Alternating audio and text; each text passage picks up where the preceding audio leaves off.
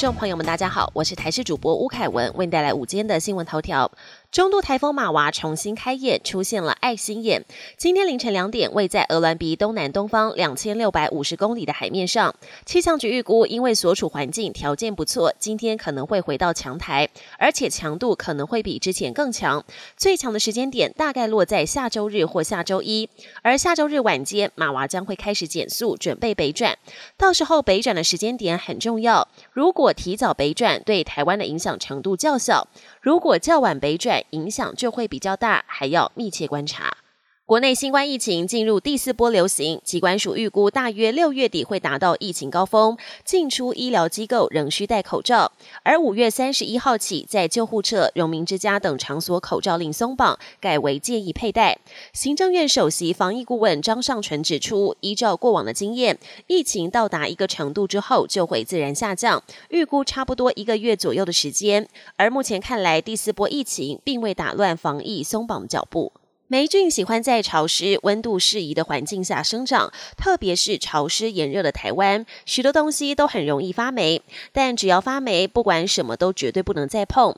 毒理专家张明威就放上了一段发霉鸡蛋的影像，并且说明，即使外壳只有一点发霉，但霉菌能通过壳上细小的孔洞进入鸡蛋内部。换言之，其实整颗鸡蛋很可能都被霉菌感染。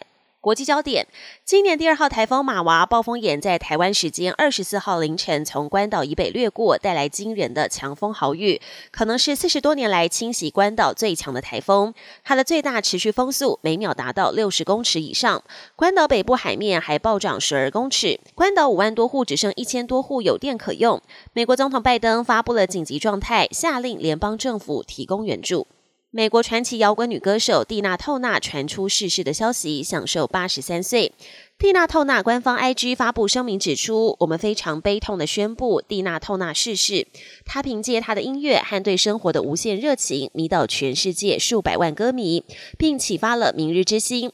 我们与她的家人同感悲痛。”她的经纪人也证实，现在为瑞士籍的她，因为饱受病痛所苦，二十三号在瑞士苏黎世附近的家中安详辞世。蒂娜·透纳被誉为史上最伟大歌手之一，专辑和单曲总销量超过一点八亿张，单一演唱会卖出十八万张门票的记录，至今也无人能敌。法国拼碳中和，国内旅行交通方式出现大变革。法国政府宣布，高铁两个半小时车程可到的地方航线即日起取消。目前受影响的包括巴黎飞往南特、里昂和波尔多等三个城市的航线。本节新闻由台视新闻制作，感谢您的收听。更多内容请锁定台视各节新闻与台视新闻 YouTube 频道。